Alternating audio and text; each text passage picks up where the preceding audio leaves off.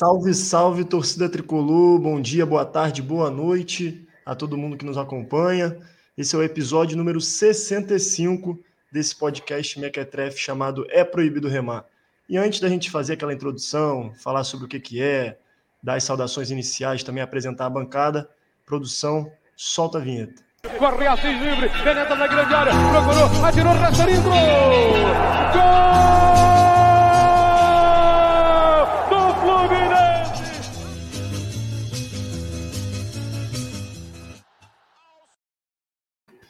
Episódio número 65, nessa semana de acontecimentos anormais, né? É, é, isso que a gente vai tratar nesse episódio de agora, é, episódio semanal. Primeiro sobre a vitória goleada do Fluminense de 10 a 1 sobre o Oriente Petroleiro, uma, uma vitória histórica, apesar de ter aí é, findado a nossa classificação, a desclassificação, né, a eliminação na Sul-Americana, e depois sobre o domingo anormal também, é, com a derrota para os remadores da Gávea. Mas antes da gente entrar no giro de notícias e no, e no tema principal, vamos à apresentação da bancada de hoje, é, a começar por ele aqui, que é da casa, né?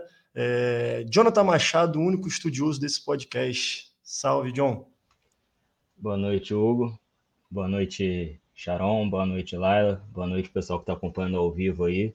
É, olá a todos e todas que estão acompanhando gravado também, né? Uma semana anormal, com resultados anormais, a gente vai, vai comentar por aqui o que, que a gente achou desses placares, o que que que está acontecendo no dinizismo 2.0, que a gente já tem um episódio sobre isso, mas hoje vamos aprofundar um pouquinho mais. Boa. E completando nossa bancada, elas já são da. Eu falei que você é da casa, mas elas também já são da casa, né? Já estiveram aqui com a gente várias vezes. Sharon Praz, já agradecendo a participação mais uma vez. Boa noite. Muito boa noite a vocês, boa noite, bom dia, boa tarde para quem for ver depois. É, prazer é meu todo estar aqui. Muito, muitos acontecimentos estranhos essa semana do Fluminense, acho que a gente tem que botar isso para fora, né? Vamos tentar entender aí se foi isso mesmo ou se foi um delírio coletivo, né? É isso. E com a gente também, Laila. Laila que tá famosa aí com a série Herdeiros de Chico Guanabara. Salve, Laila.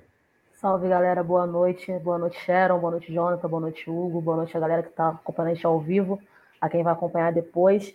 É sempre prazer estar aqui com vocês. É sempre prazer falar de Fluminense, organizar um pouco as ideias, sobretudo nessa semana bem anormal, bem atípica, e que acho que talvez falando sobre ela fique um pouco mais, mais concreta na nossa cabeça. Então, prazer imenso estar aqui com vocês hoje. Boa. Então, galera, só eu esqueci de dar esse, esse programa, só quem esteve nos bastidores sabe como foi enrolado para a gente aqui. Estou é, até aqui na função, na digníssima função do meu xará, o Carvalho. A gente preparou um roteiro às pressas. É, e eu acabei esquecendo de dar o um recado de que isso aqui é a gravação do, do episódio semanal, né? Então a interação com o chat é uma interação diferente, não é uma live, apesar de estar ao vivo. É uma gravação ao vivo, a gente vai selecionar depois alguns comentários para a gente poder falar um pouquinho mais para o final, dialogar um pouquinho com quem está assistindo aqui. É, e também você pode apoiar que o podcast é proibido remar através da Orelo, que é uma plataforma brasileira que dá para ouvir os nossos episódios também. E lá tem os planos de apoio a partir de dois reais. A gente sempre fala que isso aqui é um podcast amador, ninguém tem aqui intenção de lucrar em cima disso, mas a gente tem alguns custos fixos né, para pagar essa plataforma aqui. E aí a gente conta com apoio aí da galera, da rapaziada que escuta a gente e acompanha semanalmente. Vamos lá, então. É, primeiro, giro de notícias que o John acabou esquecendo de colocar no roteiro. Que beleza. Ele... Ah, não, tá, tá depois, né? Primeiro vou começar pelo tema. Foi mal, já criticando o um amiguinho. É, vamos começar pela eliminação da Sul-Americana. Fluminense que goleou por 10 a 1 o Oriente Petroleiro, aquele time magnífico do Oriente Petroleiro, é, muita qualidade técnica e acabou sendo eliminado da Sul-Americana. É, passar a bola para vocês para ver o que, que, a gente pode tirar dessa eliminação, o que, que vocês acharam. Acho que dá para a gente também fazer um, um, panorama geral sobre a campanha do Fluminense é, e as consequências dessa eliminação também para o Fluminense. É, começando pelas convidadas, começar pela Laila. O que, que, você achou dessa vitória histórica, mas ao mesmo tempo esse, né, esse sabor de eliminação numa competição que era importante para a gente? Bom, vou falar primeiro da campanha, assim, né? Que aí vai acabar desaguando na, na última quinta-feira, né? É um sentimento horrível, né? Um sentimento bem, bem ruim. Né? Acho que eu até comentei isso com, com alguns amigos meus. É, aquele jogo contra o Santa Fé, o 0x0, talvez tenha doído mais do que o jogo contra o Olímpia, né? É, enfim, minha, minha percepção sobre isso. Porque é a questão do futuro, né, cara? Eu, eu sempre fico pensando muito nisso, né? Eu sempre bati muito na tecla de que o Fluminense é um time muito grande para não disputar Libertadores. É, não é normal, a gente não pode normalizar não disputar Libertadores da América. E a gente ficou muito tempo sem disputar uma Libertadores da América, a gente voltou né, a disputar uma Libertadores da América sem poder viver a Libertadores da América, né, por conta da Covid-19. E o que a torcida do Fluminense queria e que a torcida do Fluminense acho que precisava esse ano era viver essa Libertadores da América. E a gente não conseguiu, né? Enfim, acho que não vale aqui ficar pensando nos porquês, mas o fato de a gente ter ido para pré-Libertadores acho que prejudicou muito a gente. É, enfim, a nossa organização para o ano e tudo mais. Beleza, caímos na Libertadores, aí tínhamos aí um, uma Série B, né, da Libertadores, que era sul-americana, né, e as expectativas eram altas, porque é uma competição com nível inferior, a gente viu aí pelos, pelo próprio Oriente Petroleiro, né, é, e a gente estava com uma expectativa muito alta de, de avançar, sobretudo por conta dos últimos, dos últimos campeões, né, da Sul-Americana, né, é, eram times que não tinham lá grandes estrelas e que conseguiram conquistar a taça. Então, então quem achava, né, quem falar que não imaginava que a gente poderia ser campeão é maluco, né? A gente imaginava isso. Era algo que a gente considerava palpável. E aí cair dessa forma, na fase de grupos ainda, é bem doloroso. É bem doloroso. Mas, né, o, o 10 a 1 assim, é, foi um sentimento muito misto, porque da mesma forma que eu, que eu tô falando que foi doloroso e que a gente fica aí com perspectivas de futuro bem chatas, assim, né, de não disputar um, durante o ano todo uma competição internacional, é, que é, enfim, é muito significativo para o tamanho do Fluminense, o 10 a 1 pelo menos para mim, me deu um pouco de entusiasmo para o futuro, né, talvez. Primeiro, por conta da, da, da, postura do time, que foi uma postura totalmente diferente do jogo contra o Santa Fé, que foi um time irreconhecível para mim. É uma postura, enfim, para cima, aguerrida, e que ficou também muito notório isso ontem no Fla-Flu. Então, expectativas boas para esse ano, talvez, é, sem fazer prognóstico aqui, mas esperar um ano, pelo menos é, constante no Brasileirão, um ano, um ano consistente no Brasileirão, pelo menos isso, e chegar o mais longe possível na Copa, na Copa do Brasil. Então, acho que esse 10 a 1 deixou esse gostinho para a gente de que o ano pode não ter acabado, né? Se a gente achava que o ano podia ter acabado por conta da queda precoce, eu acho que talvez o ano pode não ter acabado por conta dessa atuação, esses 10 a 1. Boa. Sharon, concorda? Seus complementos. Eu concordo, eu concordo em parte. Eu concordo com, de modo geral, é, eu discordo de alguns pontos só, mas o sentimento é o mesmo, né? É, e eu acho que a grande questão dessa vez, porque o Fluminense né, vem sendo eliminado de competições desde que a gente se lembra. E o que incomoda dessa vez, dessa vez nessa Sula, é, nessa para Libertadores, na Libertadores do, do, da temporada passada, que a gente cai contra o Barcelona, a gente sente que dava. É por isso que acho que a frustração é maior. Contra Sul-Americano, contra Corinthians, Atlético Paranaense, a gente viu assim, acreditava, mas a gente sabia que não dava, né? É, não tinha time para chegar lá. Nessa vez a gente tem time para chegar lá. Tinha time para chegar lá.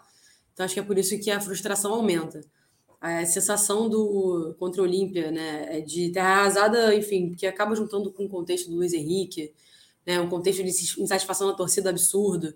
Aí, né, é, foi tudo aquilo ali que conseguiu mesmo assim apagar o fato de a gente ter sido campeão carioca, não pelo campeonato em si, mas por ganhar em cima do Flamengo, né, depois de tanto tempo, que é sempre bom. Mas, assim, é, a Sula, ela é mais fácil em tese, né, mas passa um. E acho que é isso que, que pega em relação à Libertadores. Passam dois e é mais fácil passar na Libertadores. Se o Fluminense, né, se passassem dois, o Fluminense era classificado na Sula também. Mas enfim, tem que lidar com o que é, né, não o que poderia ser, mas enfim. E, bom, direto ao ponto de saldo positivo, 10 a 1 eu acho que o Fluminense tem que tirar é, algumas coisas. Três delas, né, principais, Matheus Martins e John Kennedy, que voltou a jogar né, se mostrou motivado, quase fez um gol, acabou sendo o gol do William Bigode, mas né, é, é, botou a cara para jogo. Aparentemente ele está querendo mudar, ele está querendo chegar junto e ter mais responsabilidade. Então acho que isso é muito importante. O William Bigode fez, fez também uma boa partida. Mas eu destacar a leveza que o Fluminense jogou né, nesse jogo. É, a gente nunca precisou de seis gols de diferença. O Fluminense, quando precisa de seis gols, joga com uma leveza e com um time considerado reserva, porque de titular só tinha o Fábio Cano. Né? Outros jogadores que acabam sendo entrando todos os jogos, né? Mas não era o nosso time titular. E a leveza com que eles jogaram, o Matheus Martins, com a frieza de fazer aqueles três gols, né? Na estreia dele como titular, eu acho que isso é algo a se destacar, sim. E dá um otimismo, né, para a restante aí de Copa, de Copa do Brasil, de Brasileirão. Dá um otimismo é, de que é o que ela falou: temporada não acabou ainda, ainda tem ano, ainda tem chão, o Fluminense pode conquistar aí alguma coisa. Sim, perfeito. John, mix de sentimentos que a gente viveu na última quinta-feira. Inclusive, a gente estava junto assistindo o jogo, e aí, em algum momento, era bom comemorar pra caralho, mas depois, quando a gente lembrava que estávamos sendo eliminados, era uma merda. Dá os seus pitacos aí. É, pelo menos ficamos todos com dinheiro no bolso, né? Pelo é verdade. Lado, né? O lucro mas... na bet não faltou. Exatamente. Mas foi, foi um jogo um, um jogo curioso, né? Porque o placar foi muito mais elástico do que a gente esperava, né? inclusive para os otimistas, né? Porque a gente estava pensando assim, sendo otimista de falar, pô, vamos fazer sete, não vai ser só seis, pô, fizemos dez, então passou disso, né? E se a gente está falando de anormalidade também, o que foi anormal, o outro placar foi absurdo, né? A gente estava vendo os dois jogos ao mesmo tempo, o Júnior muito melhor em campo, e quando teve menos para o Júnior, a gente torceu para perder, porque a gente tava achou muito que cedo, fizesse, tá? fizesse o gol ia, ia fazer dois, logo três. E um jogo curioso, o União que claramente é pior do que o Fluminense e Júnior Barranquilla. E tanto que teve um jogo contra o Oriente Petroleiro que num determinado momento da partida estava lá em cá. O Oriente Petroleiro podia ter empatado, podia ter vencido de repente a partida contra eles. E eles simplesmente seguraram as duas partidas contra a gente, né? A gente pecou por tentar, e aí já vai um pitaco meu sobre o Diniz, que é, com esse negócio de chamar o adversário e ir para cima, até contra times grandes pode até fazer um pouco mais de sentido, mas quando o adversário recua muitas linhas, como foi o caso do União, teve um pouco de, de dificuldade, o Abel também estava tendo dificuldade nisso, né?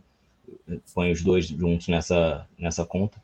É, enfim, mas é, foram os pontos que a gente deixou para trás, né? O Júnior Barranquilla realmente a gente foi atropelado, mas contra o, União que faltou o, o, os pontos ali para gente, a gente passar. E é o que a Sharon disse, é, Sul-Americano tem essa questão de passar só um. Eu tinha dito lá quando a gente não conseguiu classificar direto para Libertadores, eu fui o pessimista aqui do podcast falando, gente, pré-Libertadores está sendo complicado ultimamente, toda vez cai um brasileiro.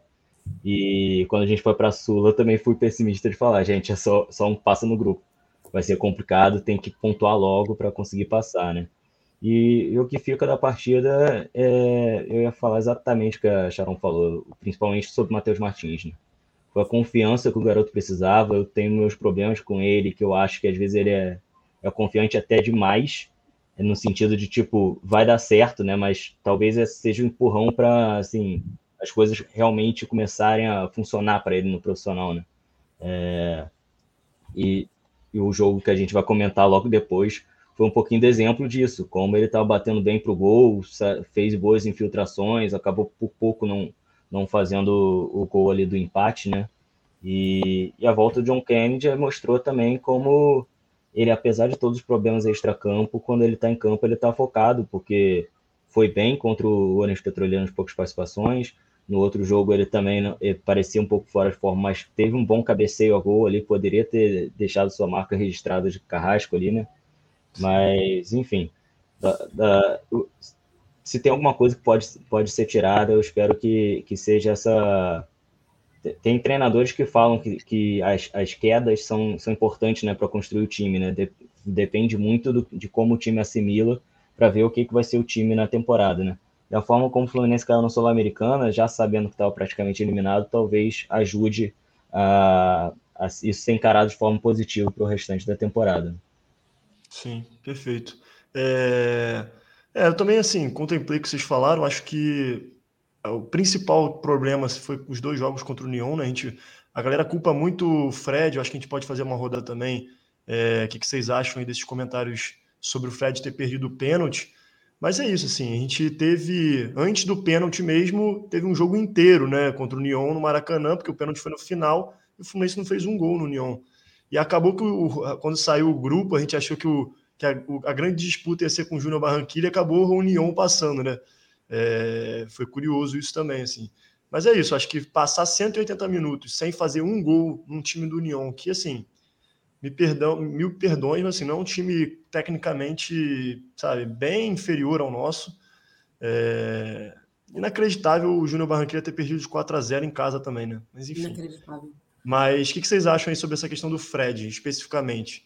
É, a, a, a, culpabilização do Fred ter perdido o pênalti e, e, a responsabilidade do Diniz. Eu vi algumas pessoas comentando sobre isso também, porque o Diniz é, foi o técnico, salvo engano, já nessa primeira partida contra o União no Maracanã, não foi? Ele já era, eu acho que foi o primeiro jogo dele, não? Ou, foi não. O, ou era o Abel? Eu acho, que, eu acho que era o Abel ainda. O, Diniz, o primeiro jogo ele... dele foi contra o Júnior Barranquilla, né? Acho que foi, Sim. da Sul-Americana. É. Isso. Então eu que desinformei. Deixa eu procurar aqui.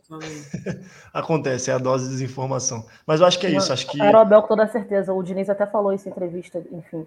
Não culpabilizou, mas ele falou que as questões dos, dos pontos perdidos no Maracanã para o União é, foram determinantes, enfim. Foi o último jogo do Abel, é. Isso. Isso. Mas, mas, de qualquer forma, o jogo contra o União lá já tinha o Diniz, né? Então, assim, é, esses dois fatores, tanto a questão Fred quanto a questão Diniz. Pelo contrário, time... União aqui. Ah, não, verdade, desculpa. União lá. Então tá, eu tinha falado certo anteriormente. É, é União aqui era o Diniz, que era a, time, a cara do Diniz, o time do Fluminense. Só que. Não, União lá, né? É, não, União, não. é, União lá. Isso, União lá. União lá, que foi a segunda partida. Era a cara do Fluminense 2019, mas enfim. Então, rodadinha sobre esses dois fatores aí, principalmente a questão Fred, mas também sobre a postura do time contra o União lá. O que, que vocês acham? Acham que isso foi, isso foi crucial? Tem, tem dedo do Diniz também, a responsabilidade dele. E o Fred merece essa, essa responsabilidade nas costas dele por ter perdido o pênalti? Vamos rodar ao contrário agora, Jonathan. É, começando pelo Diniz, eu acho que tem, é, tem responsabilidade dele. Não vou falar bastante, porque por ser início de, de trabalho, não dá para botar tanta responsabilidade sim, mas eu acho que tem, porque ele, ele adotou uma ideia de, de tentar trocar passes atraindo o adversário para achar espaço, e conforme o espaço não ia aparecendo, o tempo ia passando, né? Então, é, até para traçar um paralelo com o que eu falei do Fluminense Olímpia, da segunda partida, que o Fluminense recuado deveria ter feito o Olímpia demorar bastante para criar as chances e não conseguiu, o União conseguiu contra o Fluminense. O Fluminense demorou muito entre uma chance e outra criada. E tanto que, se você for ver, a gente deve ter tido 60%, 70% de posse de bola e a gente finalizou menos do que eles. Toda hora eles achavam uma bola nas costas da nossa defesa. Então, o aspecto tático ali, realmente a gente foi muito mal. É, não vou lembrar muito bem da primeira partida contra o União, mas provavelmente a segunda assim tem um aspecto tático muito mais forte presente do que no, no caso da primeira partida. É, e, e, sobre o Fred, pô, acontece, não tem não tem como falar. O Fred é um cara que muito raramente perde perde pênalti. Que na outra Libertadores foi absurdo que ele jogou, né? Ele junto com o Nenê e tudo. Então acho, acho que não dá para criticar muito. Eu acho que eu criticaria mais se fosse o Cano que sempre perde pênalti cobrando, porque, pô, não, não podia ser o cano, entendeu? E só para não deixar passar uma, uma, O pessoal vai falar que é perseguição, e é perseguição mesmo. É, pô, o Oriente arrumou um gol só porque o Fábio, pelo amor de Deus, né? Eu não podia deixar passar isso daqui, meu Deus. Inacreditável, exato. É, Sharon, Diniz e Fred. Tá, é, começando pelo Fred, claro que existe uma responsabilidade, né? Ele estava ali batendo pênalti. Mas foi o que a gente falou já aqui. Né? Antes desse pênalti, teve um jogo inteiro e o Fluminense deveria ter conseguido criar é, muito mais do que criou, e mais e melhor, né? Então o Fred tem responsabilidade, óbvio, ele é um ídolo, ele carrega né, nossa camisa 9, ele sabe o que significa ele pegar aquela bola e já bater. Todo mundo no Maracanã naquele momento tinha certeza que a bola ia entrar. Todo mundo sabia que a bola ia entrar. Fred, Fred pegou a bola, beleza, estamos tranquilo, é isso. É, e quando ele entrou foi um choque, né? E, e, enfim, é, recente uma discussão da antiguidade do Fred no elenco. Eu não vou entrar nesse mérito porque eu acho que não tem necessidade de, de, desse tipo de discussão essa altura do campeonato, do contrato do Fred com o Fluminense. Mas enfim. Então acho que o Fred carrega uma responsabilidade, mas ele carrega tanto quanto o David Braz, o Fábio, é, o Cano, enfim, quem quer que seja, o André, Felipe Melo, que nem estava jogando. Acho que todo mundo carrega a mesma responsabilidade. E sobre o jogo do Union com o Diniz, eu achei que a proposta do Fluminense foi. Né, eu concordei com a proposta, o Fluminense não conseguiu executar a proposta. Foi aí que morou o problema. O Fluminense estava tentando sair jogando, triangulando, aquela bola de passe curto, velocidade, movimentação, o que fez contra o Oriente Petroleiro muito bem. Não conseguiu fazer contra o União, faltou movimentação, faltou intensidade, faltou é, é, um pouco de ânimo ao Fluminense, o time parecia pesado, parecia cansado. E para mim foi o que faltou naquele jogo. Por isso que eu não saí com tanta raiva. Eu saí raiva com raiva, porque empatamos, devíamos ter vencido, classificação, tudo isso. Mas olhando só para o jogo, né, isolado, fora de contexto, deu para ver um pouco mais a cara do Diniz no time, que não funcionou dessa vez, mas funcionou depois. Né? E é isso, o time do União normalmente é o time que a gente pegou. É um time que é chato marcando, muito chato marcando, fechadinho. É, é, bons jogadores defensivos de, em termos de desarme, tempo de bola. E lá na frente é um time que vai aproveitar uma bola ou outra né? E que provavelmente vai acontecer com o Júnior, só que o Júnior precisou se abrir para poder ganhar o jogo, porque era tudo ou nada para eles. E nessa deles se abrirem, pegar a defesa nas costas, eu nem vi o jogo, tô supondo aqui pela sequência dos fatos. Eles perdem um pênalti e tomam dois, três, quatro. É, então acho que o jogo do União deu para ver a cara do Diniz, não fiquei de todo insatisfeita em relação ao jogo, é, mas tem muita margem aí para melhorar. Lembrando que a gente pegou o Eres Petroleiro, que é um time pior, mas não estava com um time reserva, era um time misto. E que não é um time tão ruim, tá nas quartas de final do Campeonato Boliviano. Né? Óbvio que é outro nível, mas os caras tão, são competitivos dentro do cenário deles. Então não dá para desprezar totalmente os caras. É, eu tava concordando até esse momento. Até você falar que eles não são tão ruins, que pelo amor de Deus, time horroroso. É, acho que sempre, sempre, sempre, tem que ter um mérito do outro lado. Nunca tem, não tem como anular 100%. Os caras estão abaixo do nível do, do Fluminense, do União e do Júnior Barranquilha, do União, não achei, né, em termos de placar, não se traduziu tanto. Mas né, tem que sempre considerar que tem um adversário ali que treina todos os dias e que está tá em campo. É, é ruim, mas não é como se estivesse jogando com um sub-13, né? Tipo... Sim, sim. Só para acrescentar, o, o União tomou só dois gols na fase de grupos, né? Então foi a melhor defesa do grupo e também foi uma das melhores defesas da Copa da Liga Argentina. E provavelmente só o pior que... ataque. É, isso aí eu não é, olhei. Mas foi, uma, foi uma das melhores defesas. E só que eles terminaram o campeonato, a Copa da Liga, perdendo as últimas cinco partidas, né? Então, tipo, apesar da, da defesa não tomar muito gol, também o time não é bom, não. Essa é a Sim. questão. Vai, lá, seu, seus pitacos. Bom, concordo com, com o que o Jonathan e a Sharon falaram. É, eu acho assim, né, no meu ponto de vista, eu considero que a gente fez uma Sul-Americana ruim. É, e aí, assim, é, é, é, muito, é muito complicado falar do IC, né? Agora que a gente já caiu e tudo mais. Mas eu, olhando para trás, eu vejo que a gente fez um, um, um, bom jogo, bom jogo contra o Barranquilha. É, se pensar assim, tipo, na, na nossa trajetória sul-americana, a gente é, ganha no Oriente Petroleiro por 3 a 0 e eu tenho questões com esse jogo. Ah, tudo bem, era outro técnico e tudo mais, mas eu tenho questões. É, acho que a gente tirou pé, enfim, é, numa competição em que só passa um fazer saldo era importante. É, tudo bem que no, na, no, momento a gente entendeu né, o que aconteceu, poupar o time tudo mais, muitos jogos tudo mais e tal. Mas eu fiquei bastante, eu lembro que eu fiquei bastante irritada nesse jogo, é, no Maracanã.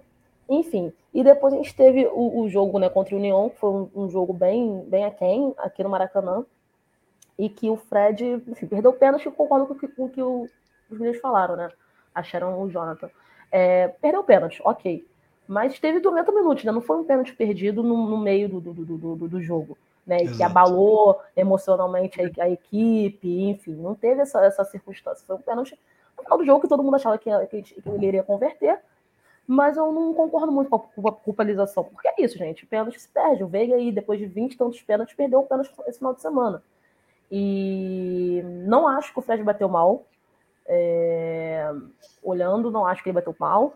E, enfim, e sobre o jogo contra a União é, lá, né, algumas coisas. Me irritou muito a, a postura do time, né? É, acho que não era uma postura que a gente estava esperando, que o, o jogo é, proporcionava. Enfim, a, a gente estava muito pilhado para esse jogo, a gente, a gente imaginava, a gente esperava o time também bastante pilhado para esse jogo.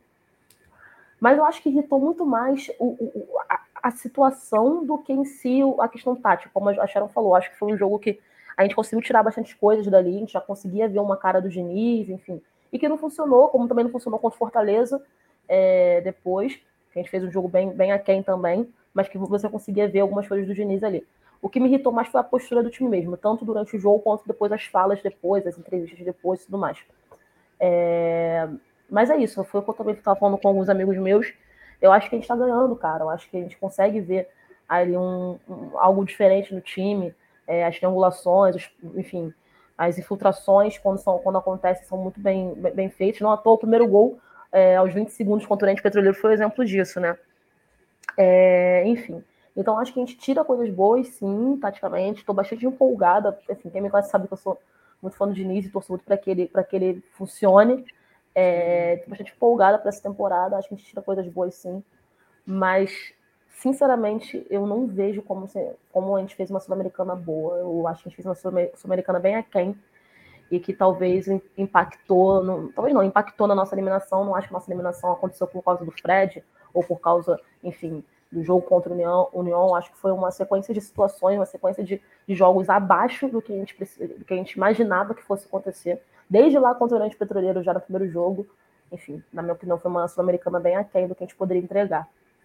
Perfeito. É, assim como o pênalti no final contra o União foi um achado, né? Ali poderia ter nos dado a vitória, é, embora a gente não tenha feito nenhum gol durante a partida inteira. Também, assim, o fator meter 10 a 1 é, a gente acabou fazendo o saldo que a gente precisava, foi uma coisa extraordinária que poderia também ter nos classificado, né? Se o outro resultado tivesse sido favorável. Mas mesmo que a gente tivesse se classificado, a campanha em si, e aí eu tenho um total acordo com a, com a Laila, foi muito aquém do que, do que a torcida esperava e que o time pode oferecer também, tendo um elenco que muito mais robusto do que nos últimos anos. Fala, John, que você levantou a mão aí. Não, só o dado que a, a Sharon levantou aí, que realmente foi o terceiro, terceiro pior ataque entre os 28 clubes da Copa da Liga Argentina.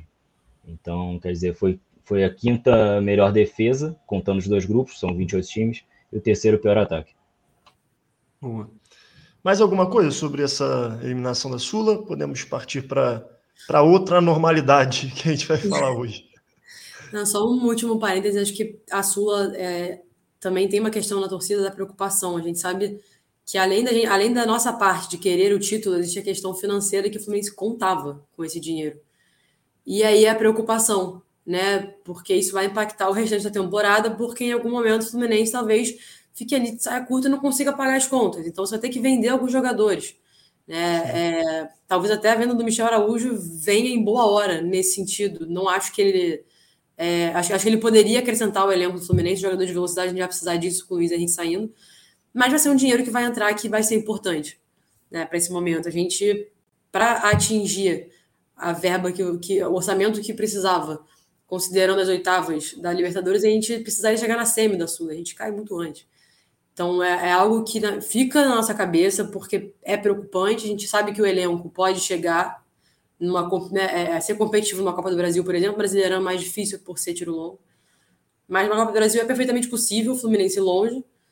Mas preocupa esse possível desmanche ao longo da temporada na janela de transferência na Europa, porque vai acontecer alguma saída. A gente sabe que o André provavelmente é questão de tempo, o Nino é questão de tempo. É, colocaria até o Martinelli nesse bolo aí, que também é questão de tempo. É, Matheus Martins, enfim um monte de, de garoto aí que vai crescer o olho dos europeus, com certeza. Então, é, é para mim, o que mais pega agora, a partir de agora, né? Óbvio, é isso. Pô, Marlon Bundinha ninguém quer. Caraca, Marlon Bundinha ninguém quer. Caio Paulista, mas é isso. Eu acho Caio que, que voltou fato... a jogar bola, voltou a jogar é... bola. Outro, outro ponto, saldo positivo aí dessa, desses eventos é. malucos. Verdade. O Diniz, tem, o Diniz, tem, muito isso, né? De recuperar atleta. Acho que o, o cara. tomada de confiança, né? Total. É, mas esse, esse fator financeiro é importante mesmo, porque a gente já teve um baque por cair na pré-Libertadores, né?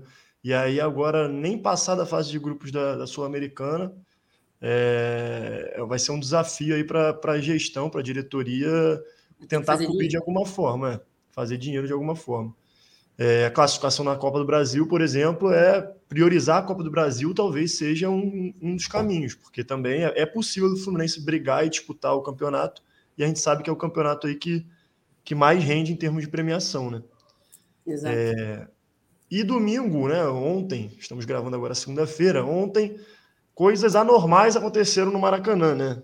E tirou tanto a invencibilidade que o Fluminense vinha tendo no clássico, mas também invencibilidade do próprio Diniz também. O que, vocês acharam aí da partida de ontem? E curiosamente, acho que a, a, nossa torcida às vezes vai no final do jogo, e o time, mesmo time jogando razoavelmente bem, agora é, acabou aplaudindo a equipe pela atuação, foi um, um, reconhecimento pelo que, o, pelo que o time apresentou também, enfim, arquibancada sendo arquibancada nas suas, na sua pluralidade de manifestações. Ontem a gente viu que a maioria aplaudiu e, e até cantou o time de guerreiros também, né? O que vocês acharam do jogo de ontem e também sobre essa postura da torcida no pós-jogo?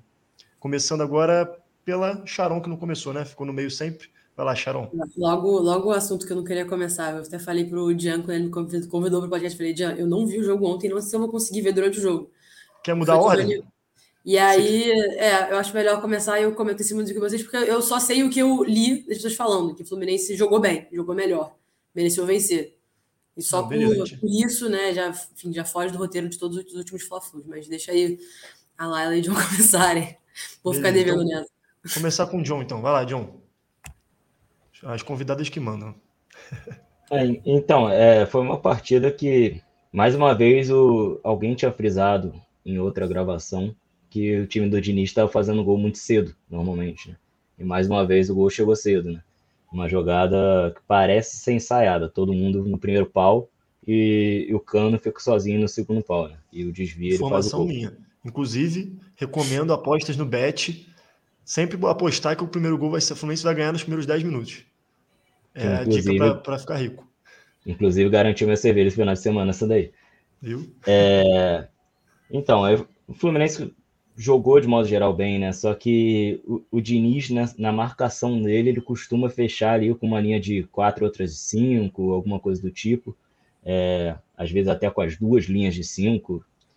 Então, acho que em determinado momento a gente chamou muito os caras para cima, entendeu? Então, recuou demais, deixou muito, muito espaço para trocarem passes no meio-campo e tal, avançarem com o time todo assim como eles fizeram no segundo tempo também, chamaram a gente, né? Não, não davam nenhum combate na saída de bola. E que eles aproveitaram esse momento, né? Um espaço ali no final do primeiro tempo, início do segundo, foi um momento que eles aproveitaram para fazer os dois gols. E quando a gente teve as oportunidades, não conseguimos, né? Os dois gols é, em lances de, de tabela ali, né? No caso, o, o primeiro Muita gente falou do Iago. Eu acho sim que o, o maior culpado ali foi o Iago, mas o Arias também, bem junto com ele, o, também pode, pode fazer parte da transição agora da equipe, né? Porque o Fluminense não vinha marcando com os alas jogando com o Abel, né? Porque jogava com três zagueiros, os, os alas não, os pontas, né? Os pontas não vinham marcando. E nessa partida a gente viu muito o Arias e o Luiz Henrique marcando o tempo todo. E são dois jogadores que não têm a qualidade do Caio Paulista para marcar. Né? O Caio Paulista costuma, costuma, costuma ajudar muito bem na marcação, né? E, e, no lance do, do primeiro gol me chamou muita atenção, como o Arias ele fecha muito, deixa muito sozinho o jogador que estava na ponta, no caso ali o Mateuzinho já estava mais à frente, e o Everton Ribeiro, não lembro quem era, estava mais atrás, né? Então eles tinham invertido a posição e o Arias acaba fechando muito. E eu já tinha visto isso acontecer algumas vezes. O Arias fechando muito, deixando o jogador sozinho. E quando a bola vai para esse jogador, o Arias vai correndo, vai correr atrás e o Iago tenta dobrar a marcação porque acha que o Arias não vai chegar. E o Arias não chegaria. De fato, o Arias não ia conseguir cortar aquele cruzamento, por isso o Iago é, tenta chegar junto, né? E aí ocorre a ultrapassagem atrás e me chamou muita atenção como o Wellington está dentro da área e ele não e ele vê a ultrapassagem e também nem se esforça para ir atrás para evitar o cruzamento, né? Então, esse foi um lance que não foi a primeira vez na partida que aconteceu, e dada a dificuldade do Arias na marcação, não deve ser a última. Então, com certeza vai ser uma coisa que, que vai ter que ser observada para frente, né? É, agora, o, o, que eu achei que foi grande ponto positivo, e por isso a torcida aplaudiu, por isso a torcida cantou time de guerreiros, é que mesmo com o adversário fechado, contrariando o que eu disse so, sobre o União, mesmo com o adversário fechado dessa vez, o Fluminense conseguiu criar bastante jogadas. E até algumas chances em chute de longe. Mas, é, porque geralmente quando o adversário está fechado, tem muito chute de longe e cruzamento. E o Fluminense teve algumas chances de chute de longe, mas não chutou todas as bolas de longe. Teve algumas chances em cruzamento, mas não saiu cruzando de qualquer forma. Então, os cruzamentos e os chutes de longe foram feitos, foram feitos assim em oportunidade, realmente, né? Então, pô, a gente é, esbarrou numa felicidade do goleiro dos caras, né? Que salvou de tudo. O Cano também deu um pouco de mole naquele lance que saiu na cara do gol. Nem sei quem lançou ele, quem deixou ele ali. Mas, pô, um, um lançamento maravilhoso que ele podia ter feito o gol. Não sei se. Acho que estava 1 a 1 naquele momento, não lembro agora. Foi Eu acho que primeiro tava um tempo. a um. Tava 1 a 1 podia ter posto a gente na frente de novo. Mas, enfim, a, a torcida percebeu que o resultado foi um pouco. A gente não ter buscado empate foi um pouco ao acaso. Não vou falar o resultado, porque realmente a gente chamou eles para cima naquele momento e tomamos os dois gols, né? Então, o time, o time, o técnico que seja, tem culpa de, de ter tomado os dois gols e, e foram justos. Agora, a gente não ter conseguido empatar de novo foi puramente a infelicidade ali do goleiro adversário estar inspirado, porque facilmente, pô, chance do Cano, do Matheus Martins, do Manuel John Kennedy, Sim. todo mundo teve uma boa chance ali de, de ter, ter marcado, né? E aí eu volto no que a gente já tinha falado em relação ao Oriente Petroleiro. É, a boa partida do Matheus Martins pode ter perdido aquele gol. Para mim foi uma grande defesa. Alguns falaram que ele podia ter levantado a cabeça, de repente via que o goleiro estava vindo para aquele lado, poder ter finalizado diferente. Mas, enfim, ele, ele fez uma boa partida, teve duas grandes chances de gol, né? Então, eu acho que isso é outra coisa que se leva daí, né? Outro que jogador que fez uma boa partida, mesmo que não tenham falado muito, foi o Samuel Xavier. Eu achei que ele fez uma ótima partida. Então, eu acho que a gente viu coisas boas. O Felipe Melo voltando, a gente viu muitas coisas boas aí e que o torcedor pode ficar puto com o resultado. Não foi o caso, né? O torcedor não ficou tão, tão puto assim. O torcedor pode até ficar, mas é, lá dentro, né, profissionalmente, jogadores têm que absorver que foi uma boa partida e que isso aí faz Sim. parte da variância do jogo, porque vai ter, vai ter isso, vai ter coisas que fogem ao controle do time, não tem jeito. Aprender com, com os erros e o, e o resto é, é questão da variância. É, assim como eles deram sorte, em algum momento a gente vai dar sorte também, e é isso. Sim, é, nesse sentido, só antes de passar a bola, é, não sei se vocês viram a entrevista com o Felipe Melo, ele até falou isso, assim, é, como a postura da torcida reconhece, né, que o Fluminense não se acovardou, foi para cima, buscou o resultado, mas que ele até usou essa expressão, assim, puto da vida por não ter conseguido um bom resultado que o Fluminense podia ter ganho essa partida, entendeu?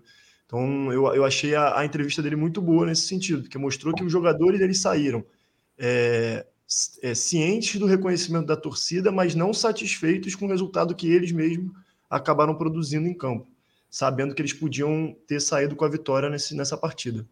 Laila, o que, que você achou aí do, do, do Fla-Flu e dessa, dessa escorregada, mas também da postura da torcida?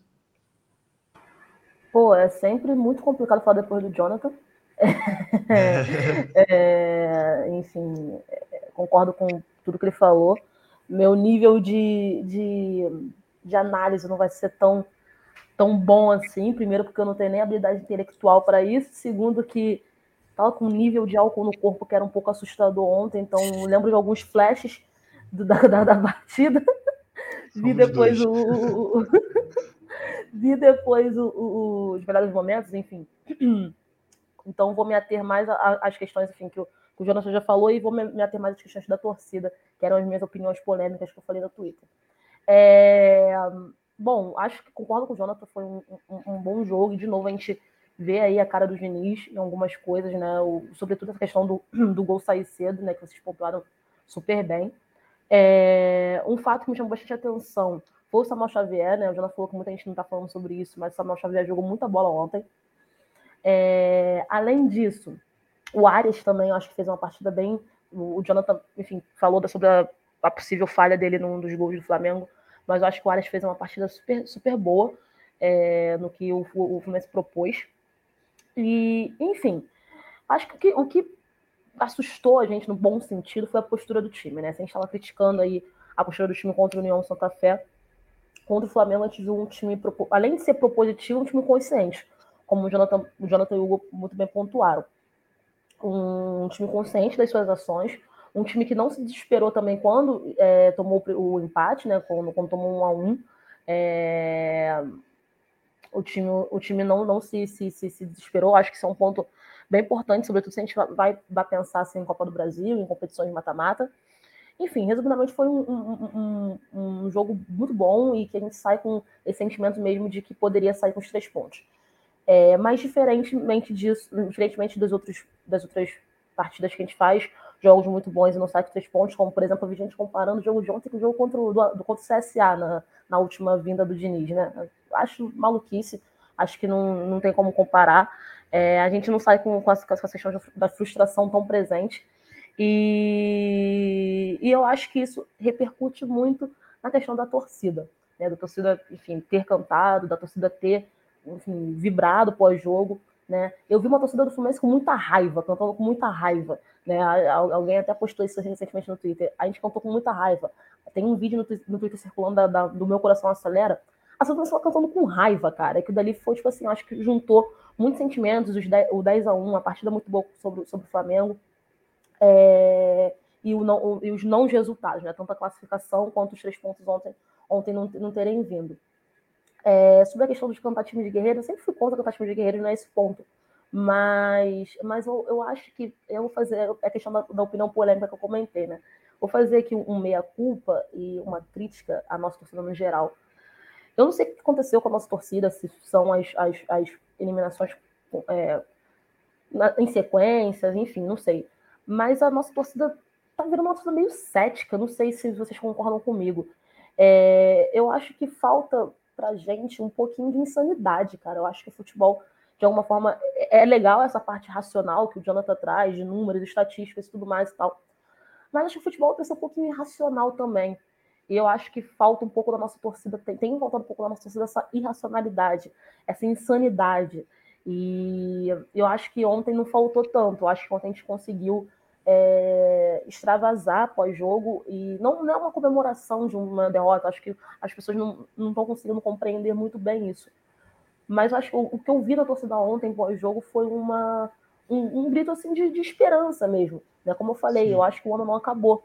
Né? Eu, se, eu, se eu achava quando tinha acabado contra o Olímpia, até fiz um, um tweet sobre isso, é, tava bem puta, como todo mundo tava muito puta, e porra, o ano acabou em, em março, caralho, não sei o que, não sei o que lá. Hoje eu tô com um sentimento oposto, já que o ano não acabou, não sei, enfim, eu acho a Copa do Brasil muito difícil. É, eu acho uma competição muito difícil por N motivos.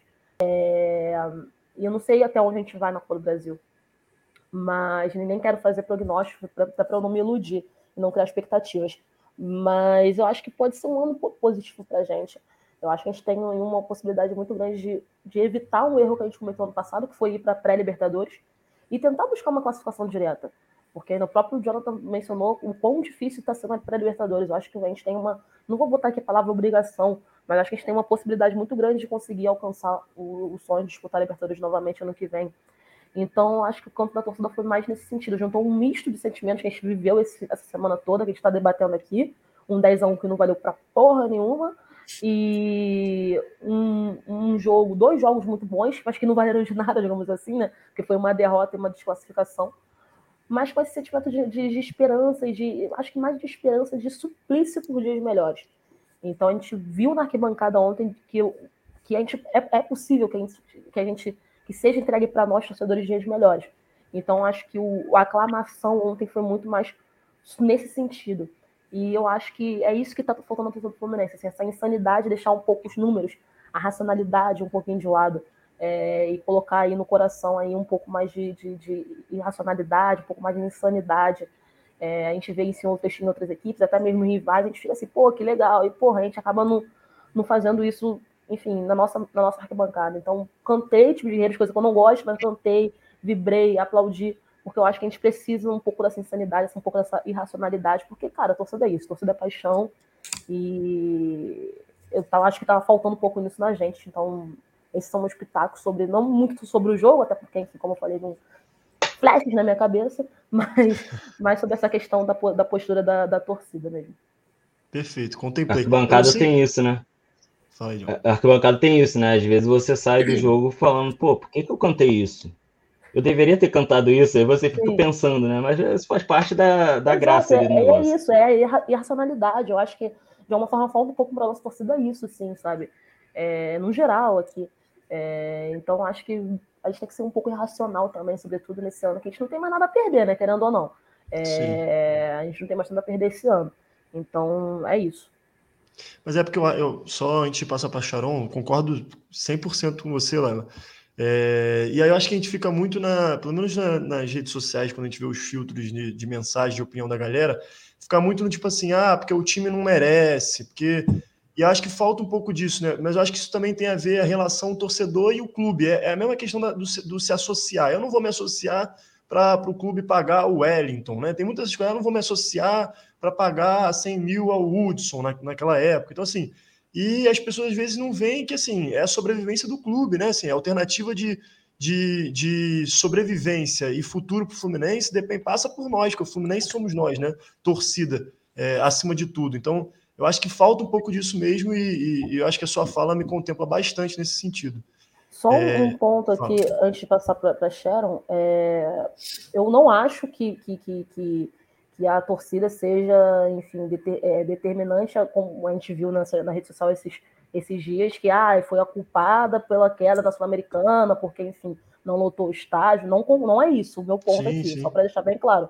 Eu só acho que a gente precisa de alguma forma de uma insanidade um pouco maior, de não ser tão racional dentro da arquibancada. É, vai ser racional depois, cara. Enfim, nas redes sociais, enfim. Acho que na arquibancada a gente precisa um pouco dessa insanidade precisa um pouco dessa irracionalidade, enfim, é só para amarrar para não ficar, tipo, até de me chamarem até de leviana, porque, enfim, eu critiquei essa, essa questão e agora falando que a torcida tem uma responsabilidade muito grande. Mas é, são coisas diferentes, assim.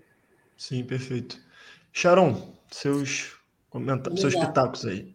Pelo que você viu, mas assim, parece que pelo que, que, que você viu foi muito parecido com o que eu e Laila vimos ontem. Então, assim, fica tranquilo nos seus comentários. É, não, eu acho que eu vou comentar mais a questão da torcida, porque me vieram algumas coisas à cabeça nessa fala da Laila que eu concordo bastante. Eu acho que, assim, é, o fato dela estar pisando em ovos para tratar desse tema, que não é nenhum tipo de tabu, mostra qual é o clima da nossa torcida. É o clima do 8 ou do 8 ou 80. Ou você está 100% certa, Laila, ou você está 100% errada. E eu nunca mais vou ver sua opinião. Isso tem acontecido muito na nossa bolhazinha do Twitter, óbvio, né? Não tô falando que todo mundo é assim, mas a gente pega nessa bolha do Twitter e vai para arquibancada e vê que a torcida canta cada parte numa música diferente, num ritmo diferente, e tem conflito entre torcidas, né? Esse conflito de mais musical, né? Não chega a ter. Não chega a vez de fato, não tem briga, não é isso que eu tô falando. Mas a gente vê que a torcida na arquibancada não tá cantando junto. Porque cada um, cada um tá cantando de um jeito. Né? Tem o grupo de lá que canta assim o grupo de lá que canta assado. Eu acho que a gente transfere, isso mostra uma desunião na nossa torcida. Eu não sei do que, que isso é fruto, do que, que né, qual, qual foi o caminho que a gente chegou até aqui, mas o que eu vejo hoje é uma torcida que é muito desunida. E acho que como todo, né, tudo no, nesse país está polarizado, nossa discussão acaba sendo também polarizada. Por isso que não tem, né, é, e aí é, o que ela falou de faltar irracionalidade, falta torcida do Fluminense não tem medo de ser incoerente. Cara, eu posso elogiar o Diniz no jogo, eu posso criticar o Diniz no, no outro, eu posso amar o Fred e ainda assim achar que no jogo ele foi mal. Eu posso achar que o Felipe Melo, pô, no início, quando ele veio, eu fui extremamente contra. Por questão de extracampo. E algumas de campo também, achava ele um jogador muito violento. Cara, e eu tô torcendo, tô queimando minha língua. Ele no Fluminense até hoje não foi aquele jogador violento que a gente via até no Palmeiras. Né? É, ele tem as crianças dele, não sou eu que vou mudar isso. Mas eu tenho que admitir que foi uma contratação muito positiva do Fluminense. Eu acho que falta essa, a, a torcida do Fluminense, a todo mundo, Falta essa, né, essa leveza em admitir que você errou lá atrás, ou que você mudou de opinião. Tudo bem com isso. Né? Não, não, são questões morais que estão em jogo, são questões de opinião, de técnica, de tática, de escalação. E não tem ninguém 100% certo, nem o treinador, nem ninguém. Né? É claro que se a minha opinião acabar dando certo, achar né, é, é isso, e, e aí tiver esse dinheiro já abre pronto, que depois que der errado, fala, ah, falei que ia dar errado. Mas é, é pegando como exemplo, né, essa coisa da, da da esperança. Né? E acho que o Diniz ele chega a tentar renovar esse aspecto da torcida do Fluminense que estava já num desânimo absurdo por conta desse, desse início de temporada. Né? E aí ele me vem com um Iago na lateral, Caio de lateral, Iago lateral direito e depois lateral esquerda. Se dá certo, caraca, olha o Diniz, como ele tem cabeça aberta, dá errado, olha o Diniz, ele é horroroso, né? ele não é técnico, então, acho que realmente, o que ela falou, é, é eu, eu, acho que é isso que a torcida do Fluminense está faltando, faltando união. E falo isso, de, falo isso de quem vai à arquibancada e presencia, não estou falando de FUTT, pelo amor de Deus. Isso aí é uma parcela muito pequena da nossa torcida que está ali envolvida. Né? Então, a torcida é muito maior do que isso. É, então, falta essa união e falta um pouquinho dessa, dessa incoerência, dessa irracionalidade. Né? Contra o ente petroleiro, cara, ninguém achava que era prova, mas todo mundo, tava todo mundo acreditando. A gente sentiu aquela fagulha de vai que. Né? Vai, vai que a gente consegue, a gente falou, conseguiu. Que era a, a, dificuldade do placar, né? Do cenário era, era nosso placar, não o empate do Santa Fé com, com o Júnior. E, e, né, enfim, por obras aí do destino, o Fluminense consegue fazer mais difícil, que é vencer por nove gols de diferença. Eu acho que isso reacende um pouco na nossa torcida essa questão do daquele eu acredito. Né? A gente tem que acreditar, porque se a gente não acreditar, quem vai acreditar? Se a gente não acredita na arquibancada, como é que em campo os caras vão acreditar? Né? A gente sabe que tem jogadores identificados, mas é no fundo aquilo é trabalho para eles. E se eles não passarem de fase, quem fica puto é a gente. Eles ficam chateados por conta de carreira, de objetivos, mas a vida que segue, entendeu? O ruim é a, a gente que fica magoado, a gente que fica por, anos sem conseguir falar de um dia, né? A, porra, 14 anos atrás, porque a gente não superou até hoje. Sabe? É, e quem carrega é a gente, não são eles, não é o Mário, não é o Angione, não é quem, quem quer que seja na presidência, vai ser a gente. Então acho que falta isso na nossa torcida, falta essa. Não vou nem falar um otimismo incondicional, aquela coisa de que me irritava, você jogava mal, era eliminado, perdia, e time de guerreiro. Não, não é time de guerreiro que não jogou nada hoje, meu amigo. Se tu jogou bola, tentou até o, até o final, se você porra, deu a vida em campo, jogou mal, mas deu a vida em campo, beleza, teu time de guerreiro. Não, não sou 100% a favor, não, mas eu entendo, eu cantaria. Agora, me irrita cantar em qualquer jogo que perde. Não. Aí também não. Né? Não é para ser incondicional dessa forma. O apoio é incondicional, mas não dessa forma. Sim, perfeito. perfeito eu acho que. Perfeito. Desculpa. ah, não, não fala. Não, não, perfeito. Eu acho que isso, essa última parte da fala da, da Sharon me contempla de uma forma muito, muito, muito, muito significativa. Eu não acho que a gente tem que ser incondicional assim a qualquer custo mas eu acho que ontem, e pela, pela circunstância das coisas, valeu muito. Ter mais pelo final do jogo, enfim, que a gente estava, porra, se não fossem as defesas absurdas do Neneca, a gente, enfim, teria saído com ponto dali do, do jogo de ontem. E, e, é isso que eu falo sobre racionalidade, não é a, também a la caralho, mas assim, é poder reconhecer isso, é poder reconhecer essas, essas nuances das, das partidas, enfim. É, se fosse para ser racional, eu torcia para uma disputa de xadrez. Então, assim, eu acho que tem um pouco, um pouco disso, assim, né? Então concordo muito com o que a Sharon falou. Só para corroborar também minha fala, porque a gente sabe que as pessoas pegam parte, né? Enfim, eu, é isso que eu concordo. É, assim, não é nem ser coach do sucesso, nem coach do fracasso, né? É sobre não ser coach, né? É, eu acho que isso, de uma certa forma, dialoga um pouco com o que o Edu, a voz da experiência, diz muito aqui no podcast. Que eu acho que isso, assim, é inevitável a gente ver ligação disso com o impacto das redes sociais, como as pessoas se comunicam, é, como a negatividade engaja. É, é, assim, o Edu fala muito como a relação é, que a gente tem que construir com o Fluminense e com o futebol no geral, assim, como algo que seja também de lazer, que seja é, de, de, de coisas, né, sentimentos mais genuínos, acho que as pessoas às vezes é, nada dá certo, né, tudo tá horrível, e as pessoas não conseguem saber que tem hora sim que a gente tem que criticar, tem hora que a gente fica puto, é, né, o Fluminense é uma das coisas mais importantes que a gente tem na vida e é normal a gente ficar puto, ficar é, criticar, mas eu acho que assim a relação que a gente constrói também para ter prazer, conseguir extrair prazeres disso é que é importante, né? A vida já é uma merda é, no trabalho, né? Para pagar conta. Então, assim, a gente precisa extrair um mínimo de, de coisas positivas, de prazeres também na nossa relação com o futebol e com o Fluminense. Eu acho que isso dialoga de alguma forma. Fala, John. Só um parênteses que tem que ser saudável, acho que resumindo, né? É isso. É ser saudável, não dá para ser essa coisa tóxica, acaba com a nossa semana, acaba com o nosso, com o nosso dia, né? Enfim. E essa negatividade toda desses tempos também quem fala muito isso é o Alexandre, padrinho, né? que, que, ele, ele sempre, sempre cita isso, né? É, só queria dialogar um negócio com o que a Laila falou também desse, dessa questão da, da torcida, da gente cantar as coisas sem, sem, sem pensar mesmo, sem ter aquela racionalidade, né? Eu lembro uma partida ainda com Abel, que a torcida gritou xingando Abel, e eu gritei junto, que eu achei que a responsabilidade era toda do Abel. E aí depois a torcida gritou time sem vergonha. E eu comecei a discutir com as pessoas. As pessoas viraram para mim e falaram: Ah, mas o Abel não sei o quê. Não, beleza, eu xinguei o Abel, mas não acho que o time foi sem vergonha. E obviamente não havia uma racionalidade ali, né? Eu quis fugir um pouquinho da, daquele mundo ali e estava pensando nisso, né? Mas essas questões de arquibancada, é, até quando a gente teve as nossas discussões ali no nosso bolinho, o Tati versus Luan, essas discussões ali que, que acaloraram aquele, aquele ambiente ali, é, até levantei um ponto, que essas discussões de um, de, uma, de um grupo cantando uma coisa, outro discordando, outro vaiando esse grupo, isso faz parte. Isso aí faz parte do tensionamento da arquibancada. Uma galera vai achar uma coisa, outra, vai, outra galera vai achar outra. Quem tem a bateria nas mãos, então, consegue impor mais o, o seu, o seu pensamento sobre aquilo, de abafar ou de ir com a galera mesmo, ou de simplesmente não tocar e deixar o povo é, levar para frente. Por isso eu acho até que a, a, a bateria em si precisa sair um pouquinho mais desse, desse ambiente caótico que ela, ela falou. A bateria, é, a galera que está na frente das baterias precisa ter um pouco mais de racionalidade nesses momentos, né? Até para evitar alguns tipos de cânticos, muitas coisas assim, né? Mas, de modo geral, entre o povo todo que puxa ali o canto ou que, que engrossa um canto, é, vai imperar essa batalha de narrativas e muitas vezes não vai ter nada de racionalidade ali e, e até no, no Fla-Flu a Lala falou isso como uma forma de, assim, de, da, da explosão do, do, do enlouquecer. Como é, como é que os argentinos, Tati, vê se me ajuda, como é que os argentinos falam do, que a Bravo usa muito o termo lá do, do de, quando eles enlouquecem mesmo, esqueci o termo que eles utilizam. Né? Enfim, depois se eu lembrar, se eu, se eu lembrar, eu falo, têm um termo específico que casa muito com esse, esse momento ali de cantar esquecer de tudo e só soltar a voz e apoiar o time. E foi isso que aconteceu de forma sensacional no Fla-Flu. E, e, enfim, eu acho que ninguém aqui estava, estava em condições assim de, de descrever muito bem esse momento, que eu também tava, eu não estava bêbado, mas eu estava dopado de remédio, né? Passei mal antes do jogo.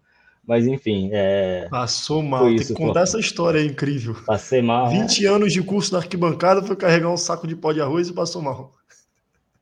Não, mas tava pesado pra caralho mesmo, uma falta de ar do caralho. A gente teve que pegar, foi depois do, do mini market ali, carregar um saco de 25 quilos. E aí a gente achando, né, que, pô, só garotão, tudo jovem, porra, quase pediu, o Jonathan quase pediu para ambulante carregar para ele. Eu saí dali que nem o, os vídeos do Gugu, né, falando da pressão que bateu lá em cima. Minha pressão foi lá em cima e foi isso.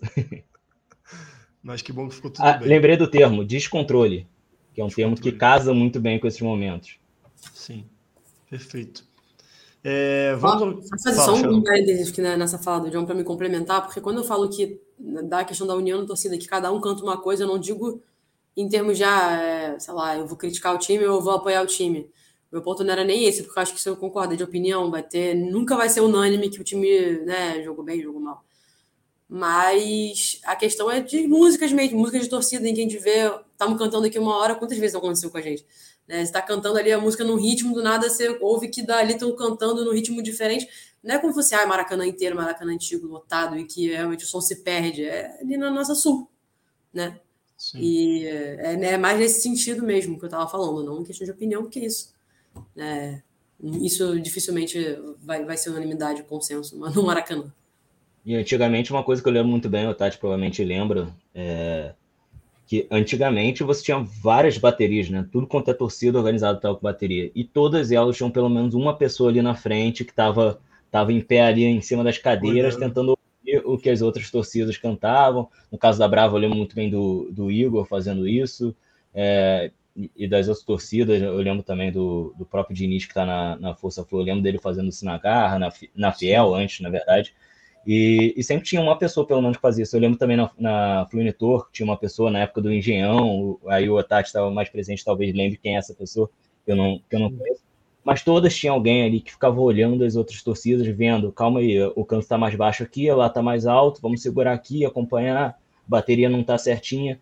E hoje isso se perdeu e parece às vezes que é, pensa, eu vou fazer o meu trabalho aqui, não vou, não vou trabalhar junto com os outros, vou fazer só o meu trabalho aqui, faço, faço só o meu e que se dane. Eu canto por cima, né? Às vezes parece que isso acontece, mas são, ah. é, são fases. É, é como a gente Sim. já falou várias vezes, a bancada é cíclica. Hoje está de uma forma, outra vez está de outra, daqui a pouco uma torcida cresce, outra diminui, as, as coisas se movimentam.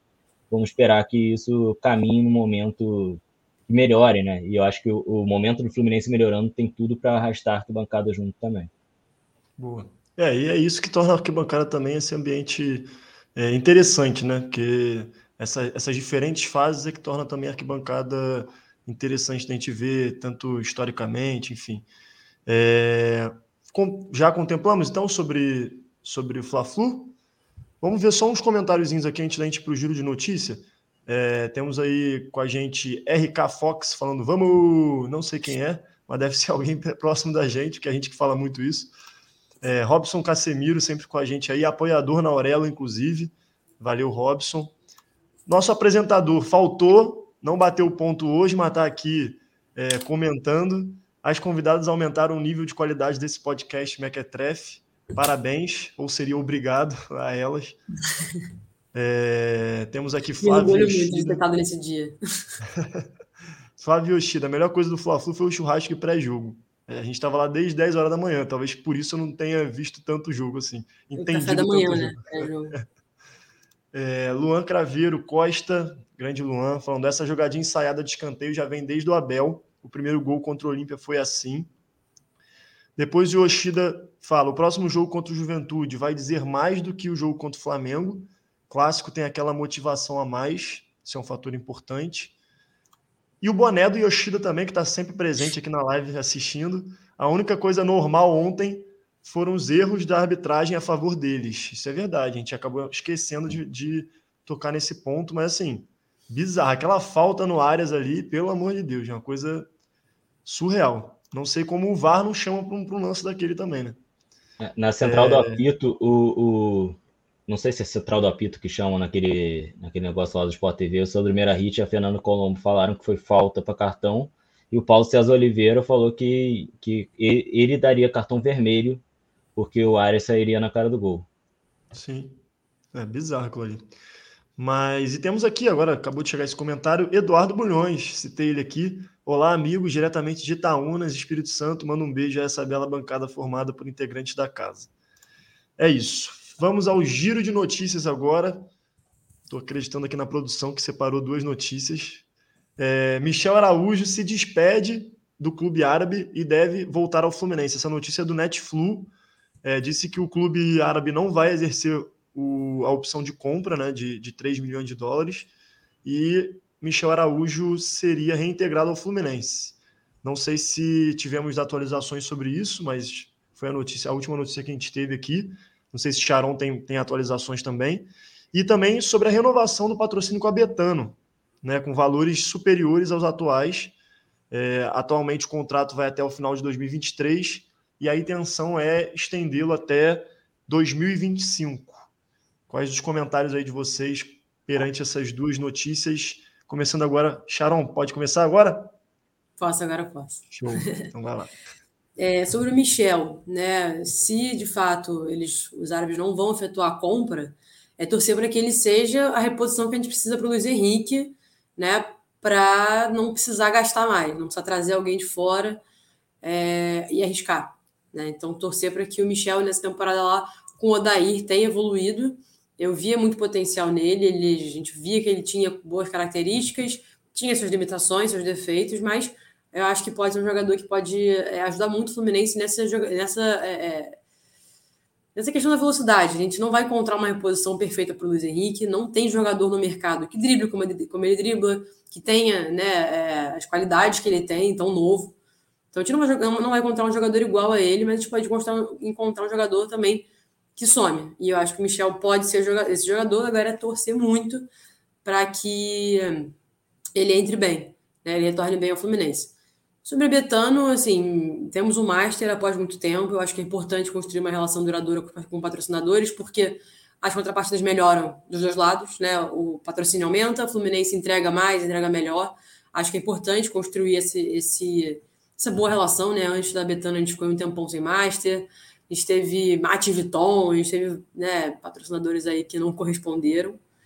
Então é importante manter essa relação, como você falou, acho que é até 2025, né? Você falou é, o contrato isso. agora. Então aí mais, é, mais três temporadas com a Betano. E tomara que essa relação se fortaleça, tomara que a Betano chegue cada vez mais junto com o Fluminense, né? Dos grandes, eles são Master só do nosso e do Atlético. Então é né? Não é aquela empresa que está patrocinando todo mundo. Acho importante o Fluminense fortalecer essa relação e que, né, depois da eleição, quem quer que seja o presidente, que consiga dar continuidade a esse contrato. Perfeito. Vai lá. Seus comentários aí sobre o giro de notícias. Não, concordo 100% com a, com a Cheryl, começando pela questão da Betano. É, da mesma forma que eu falei que o Fluminense é um time muito grande para ficar fora da Libertadores da América, nós somos muito grandes para ter ficado tanto tempo sem patrocinador Master, né? Era algo que incomodava toda a nossa torcida, tanto é que é, aquela, aquele vídeo de apresentação da Betano foi bem legal nesse sentido, que pegaram, enfim, vários comentários da torcida perguntando cadê o Master, cadê o Master, porque era algo que a gente cobrava muito. E a Betano, enfim, entregou é, o que a gente enfim, esperava. É uma empresa que eu acho que está no ramo, é de um ramo, né, melhor dizendo, que tem só a crescer, né, que é o ramo de casa de apostas, então acho que, é, que dialoga bastante com, com, com, com, a gente nesse sentido. E é isso, torcer para que seja duradouro, é, não pensar em, em um master né, com a ideia de Unimed, não é esse ponto, mas é um master que entregue para a gente o que a gente enfim, merece enquanto time grande. É, espero também que o próximo presidente, seja ele quem for, é, dê continuidade a esse pensamento de que é necessário ter um master que seja betano, enfim, ou não. É, sobre o Michel Araújo, é, concordo também com a, com, a, com, a, com a Cheryl nesse sentido. Acho que eu sempre gostei muito do Michel Araújo. Né, ele jogava, jogou bastante, principalmente com, com o Odair. E com a saída do Luiz, Henrique, do Luiz Henrique, a gente precisa realmente de uma reposição. E como a gente está falando aqui, né, cara, a gente perdeu aí, perdeu, né, entre aspas, o dinheiro de Libertadores, de Sul-Americano, a gente não sabe até onde a gente vai em Copa do Brasil, e é importante a gente, a gente tentar achar esses, esses recursos, né, dentro de casa, seja, enfim, em Xerém, né, como sempre salvando a gente, né, recuperando esses jogadores aí, John Kennedy, Matheus Martins, é, entre outros, e seja, enfim, com a volta do, do, do, do Michel Araújo, sou bastante favorável à volta dele, sim. E é isso. Contemplou, John? Seus pitacos aí. Não, rapidinho, em primeiro lugar, eu botei o nome do clube árabe na pauta para ver se você ia tentar Porra, ler. Não ia, não ia arriscar, não. Eu não ia arriscar, não. Se você quisesse arriscar. Alguém não, sabe falar? Não, eu não sei falar isso, não. Deixar pro, pro Xará mencionar em outro programa aí. Ele que sabe falar várias línguas. Mas, mas enfim, sobre o Michel Araújo, eu já, já critiquei ele algumas vezes aqui no, no podcast, né? Eu, eu não acho ele um esse grande jogador que muita gente fala, acho que, que é bem útil, mas não, não, não isso tudo, né? Tem gente falando como se ele fosse o salvador da pátria aí. E eu era super a favor da venda dele porque eu achei que o valor realmente valia a pena. 3 milhões de, de dólares Sim. por ele, que é um cara que não mostrou muita coisa aqui e eu não, não espero tanta coisa. Eu achava ok. Pode ser que daqui a seis meses venha me crucificar falando que eu queria vender por 3 milhões de dólares um, um craque, né?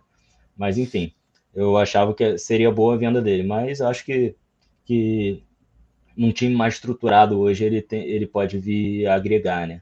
É, só espero que não esperem dele um jogador, um armador, como alguns técnicos estão esperando áreas e tal. Que para mim ele é aquele típico argentino pegar a bola, partir para cima, no caso uruguaio, né? Mas enfim, é desinformação aqui do dia. É, tanto que ele, ele parece que teve poucas assistências no campeonato lá e, e, fez muitos gols, né? A gente já discutiu aqui uma vez esses números dele. É, pulando agora para Betano, é, primeiramente, eu achei muito interessante a Sharon levantar essa questão dos patrocinadores antigos, porque a gente passou muito tempo aí pós a Diesel, pós Unimed, com muitos não só patrocinadores como fornecedores muito duvidosos, digamos assim, que a gente teve problemas de falta de pagamento, diversas questões aí que estão até na justiça, até no caso do Dryworld, até fora do país, né? E espero que a parceria com a Umbro agora dê muito certo, que os materiais são, são de qualidade, então para mim está sendo uma parceria muito interessante. E, e com a Betano também. O Fluminense arrumou uma, uma casa de apostas que é consolidada do mercado, que tem nome, que paga, que não, não, não passa perna nos aposta, apostadores, diferente de outros clubes aí. Enfim, quem quiser pesquisa aí sobre a, a, as mutretas da Pixbet aí, que estão no, nos jornais. Enfim, a, e, e, eu acho que o torcedor comprou muito bem essa ideia da Betano. Né? O, o, que, o que a Betano também deve estar lucrando com um monte de, de apostador que, que abriu conta lá e tal. Todo mundo tem conta na Betano hoje. E, e com o Mário, a, a, matéria levanta muito interessante, né? Que o Mário é, falou da Petano ajudar nas contratações do Cano e Ricardo Goulart. Não sei se efetivamente ajudou na contratação do Cano, mas isso mostra como havia interesse deles de, de ampliar o aporte ali no patrocínio do Fluminense, Tanto que agora essa renovação está ocorrendo antecipadamente, porque o contrato vai até o final de 2023, fiquei tudo no escuro aqui. Vai até o, o final de 2023 e ampliaria até 2025, né? Então é bom consolidar uma, um patrocínio mais longo, também valoriza um pouquinho mais a, a, a marca Fluminense, né? Porque esse negócio de ficar trocando de patrocínio o tempo todo não é muito legal, desvaloriza.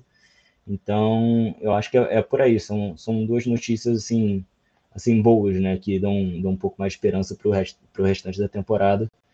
E, enfim, vida longa essa parceria com a Betano com a Umbro, que pelo menos da minha parte, assim, eu tô, tô aprovando bastante. É, e com a Umbro tem, tem um diferencial de, do próprio a qualidade do material, mas também a diversidade, né? E, e a distribuição, porque a gente tinha muito problema com questão de até de, compra de material, né? Era horrível. É... Sim, isso aliado também ao crescimento da, da franquia, né, da loja do Fluminense. Sim, loja do Fluminense. Né? As pessoas que eu conheço estão gastando muito mais com o material do Fluminense ultimamente. E, tem, e abriu muita loja do Flu, né? Teve um boom aí de loja do Fluminense abrindo nesse. Acho que nesse último ano, talvez, esse ano de 2021. Abriram muita loja Fluminense, toda hora anunciando uma diferente. Minha única crítica a Umbro, não era nem o tema, mas minha única crítica a Umbro são as camisas femininas. Que as golas, assim como a Adidas, assim como Nike, eu não sei como é que faz hoje em dia, mas a Adidas eu sei que ainda que fazia e que ainda faz as golas diferentes, que não tem a menor lógica. A gola é diferente. Né? O corte, o tamanho, beleza. A gola é diferente. Né? Você tira a graça da camisa, que é o detalhe na gola, para quê? Para botar um decote maior? Às vezes nem isso, né? não tem nem lógica mesmo que fosse.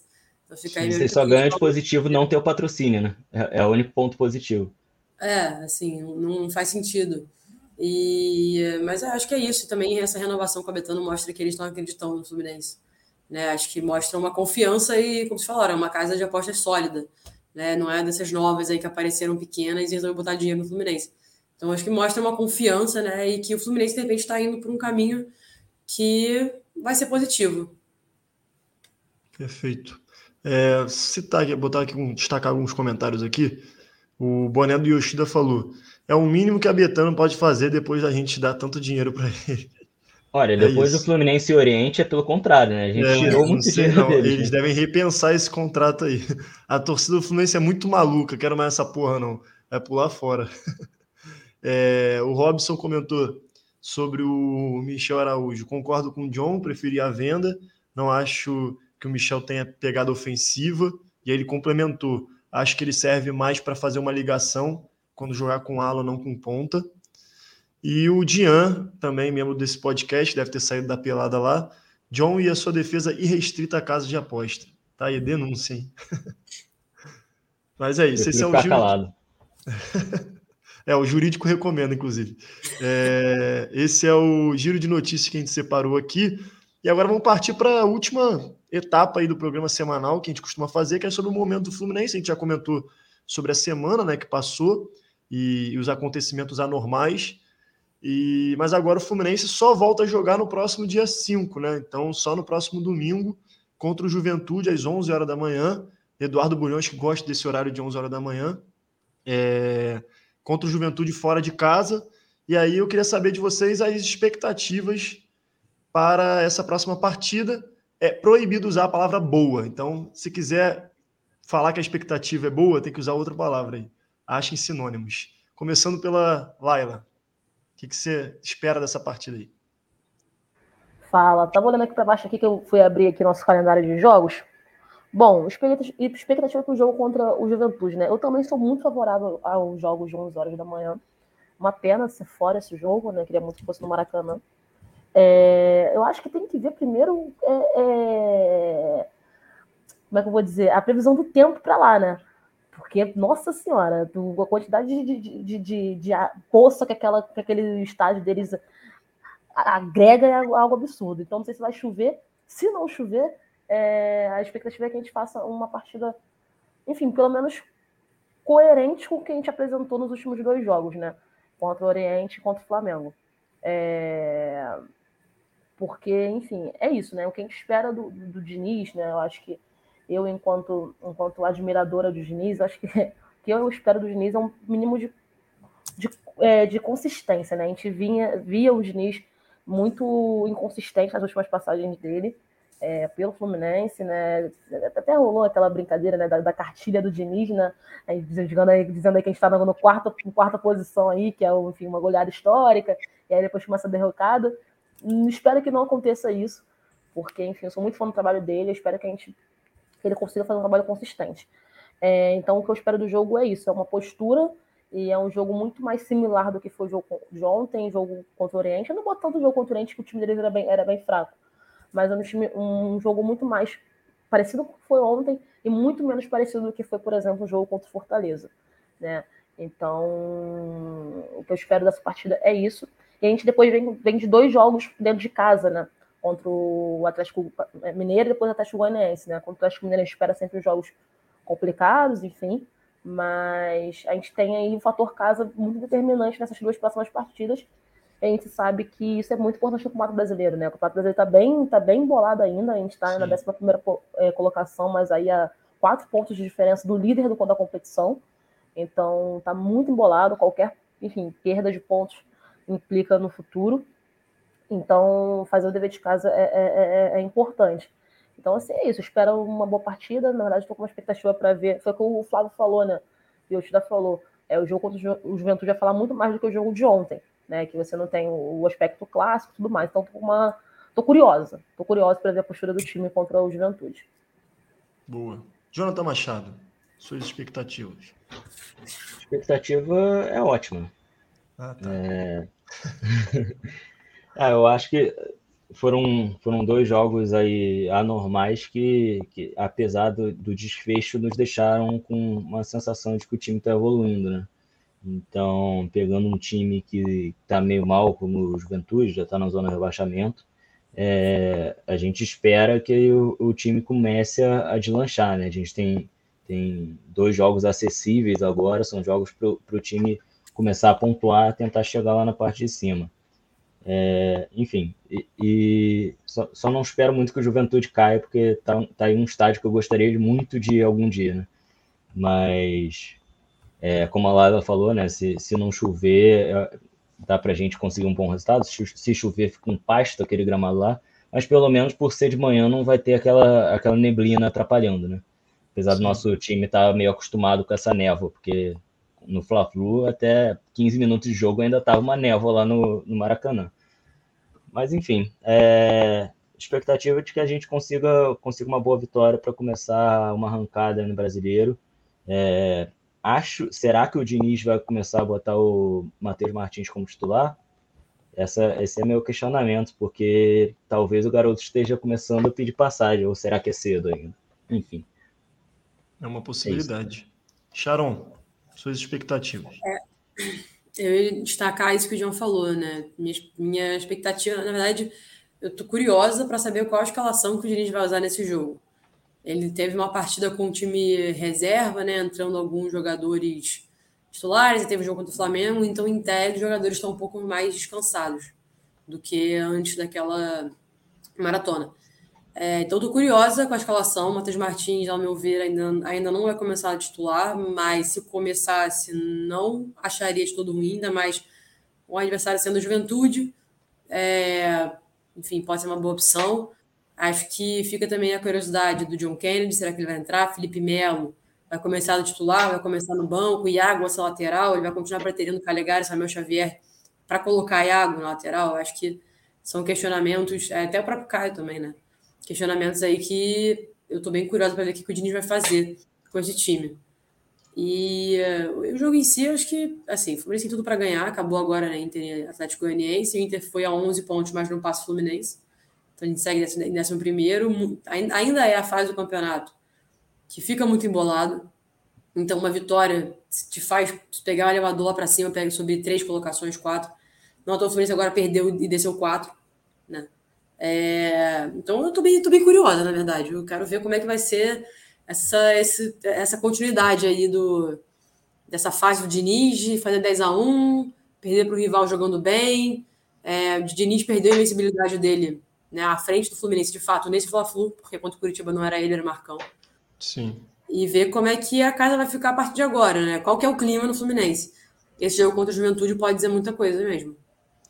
É, eu, eu tô curioso porque a gente vai ter finalmente uma semana de treino, né? É. É, e aí eu quero ver se era melhor mesmo não treinar ou treinar. Então é uma coisa que a gente vai ver. Talvez fosse melhor não treinar mesmo, tava dando certo, é, apesar da eliminação e, e, da última derrota, mas, mas o time vinha tendo boas atuações, né? Mas vamos ver, é uma semana de trabalho que ele vai ter, né? Assim, o calendário agora dá uma folgada que é um fator que a gente que a gente sempre toca aqui no podcast, inclusive, como o calendário é insano, né?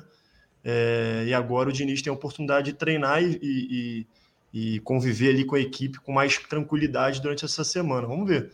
Mas é, eu acho que a torcida inteira vai estar curiosa sobre essa escalação aí. E... Dessa vez eu ia na zaga. É, Iago na zaga, Caio Paulista na outra lateral. Mas só adicionando que o, já que a Sharon falou do Felipe Melo, só adicionando que o, o David Braz foi expulso, né? Acho que foi expulso no banco. E o. Nino ainda é lesionado. Então pode ser que seja o, o Felipe Melo na zaga, pode ser que seja o, o, Lucas Claro. Tem uma vaga em aberto ao lado do Manuel. Pode ser que seja o Matheus Ferraz. É, rodada de palpitão, então. Ah, esse momento que o Gabriel Bernardes adora. Palpitão, Fluminense Juventude. Quem começa sempre é, é, tem o privilégio, né? Que aí pode dar o placar que quiser e não pode repetir, os outros não podem repetir. Quem começa? Vocês decidem aí, agora eu quero ver. Anarquizou o negócio aqui. E agora? Eu vou errar. Eu posso ser então qualquer um, eu sempre, sempre erro. Eu não, já desisti. Meu palpite vai ser, se juventude, vai ser 3x0 Fluminense. Gols. Gols, todos os três. Gols, Matheus Martins, John Kennedy e é, quem vai ser o outro? Ah, gol do Cano, né? No óbvio. Laila, vou deixar o Jonathan por último. Pô, bota 3x1 aí, a gente tá tomando muito gol. Ah, não, não, não. Tem que, isso daí, tem, isso daí tem, que, tem que ver isso daí. É, 3x1 pra mim placar, gols. Cano, óbvio. É... Delícia ter um artilheiro. Cara, difícil isso, hein? Você fala, 3 do Cano. sei lá, mano, Cano, é... Caio Paulista. Boa. E. E sei lá, mano, Iago Felipe. É isso. Pô, agora gol do adversário é completamente desnecessário. Vai, Jonathan.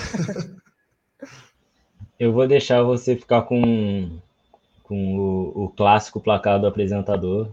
Eu não, ia no 3x0, mas com, como não vai, como já foi, eu vou pro 4x0. Vou, Porra, vou abrir a aposta.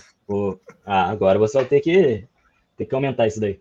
Vou botar dois gols do Cano, um do Arias e um do Matheus Martins. Vai, não vai ser titular, não, mas vai entrar aí e vai, vai fazer um golzinho. Boa. Então eu vou de 5 a 0 5 a 0 Fluminense, 3 de Cano, um de Caio Paulista e um do Wellington. É... Palpitões. Vou ter que abrir Faltou aqui escalação, agora. Né? Faltou escalação. É verdade, a gente pode fazer um chute de escalação aqui. Começa aí então você, Jonathan. Tem que ter 11, né? É, tem que ter... Isso é importante. Bom, Vai contando no dedinho. É, vou começar com Marcos Felipe, como sempre. É, botar no lateral direito o Samuel Xavier em respeito à, à boa atuação que ele teve. Na zaga, o Manel também eu, eu acho que fez uma boa partida, né? O, junto aí vou botar o Felipe Melo, que achei que também entrou bem. Lateral esquerda, Cris Silva, volto a colocar Cris Silva. André, Iago, Ganso, Arias, Cano e Luiz Henrique. Fechou. Acho que fechou. Aí fechou, fechou. o ouvinte faça as contas. Não, não, Fé. Dessa vez você escalou 11 mesmo. É, acho que foi a primeira vez do podcast que a gente escalou 11 de primeira. Laila, contemplou a escalação? Faria alguma mudança? Porra, Matheus Felipe, tu me fodeu, né? Marcos Felipe, Matheus Felipe, até me misturei aqui. Marcos Felipe, tu, tu, tu, tu, enfim, não, o Fábio, enfim, por mais que ele falhou, né? É, e, e eu, e eu iria de com a dupla dinâmica ali na zaga ali, Lucas Claro e Manuel.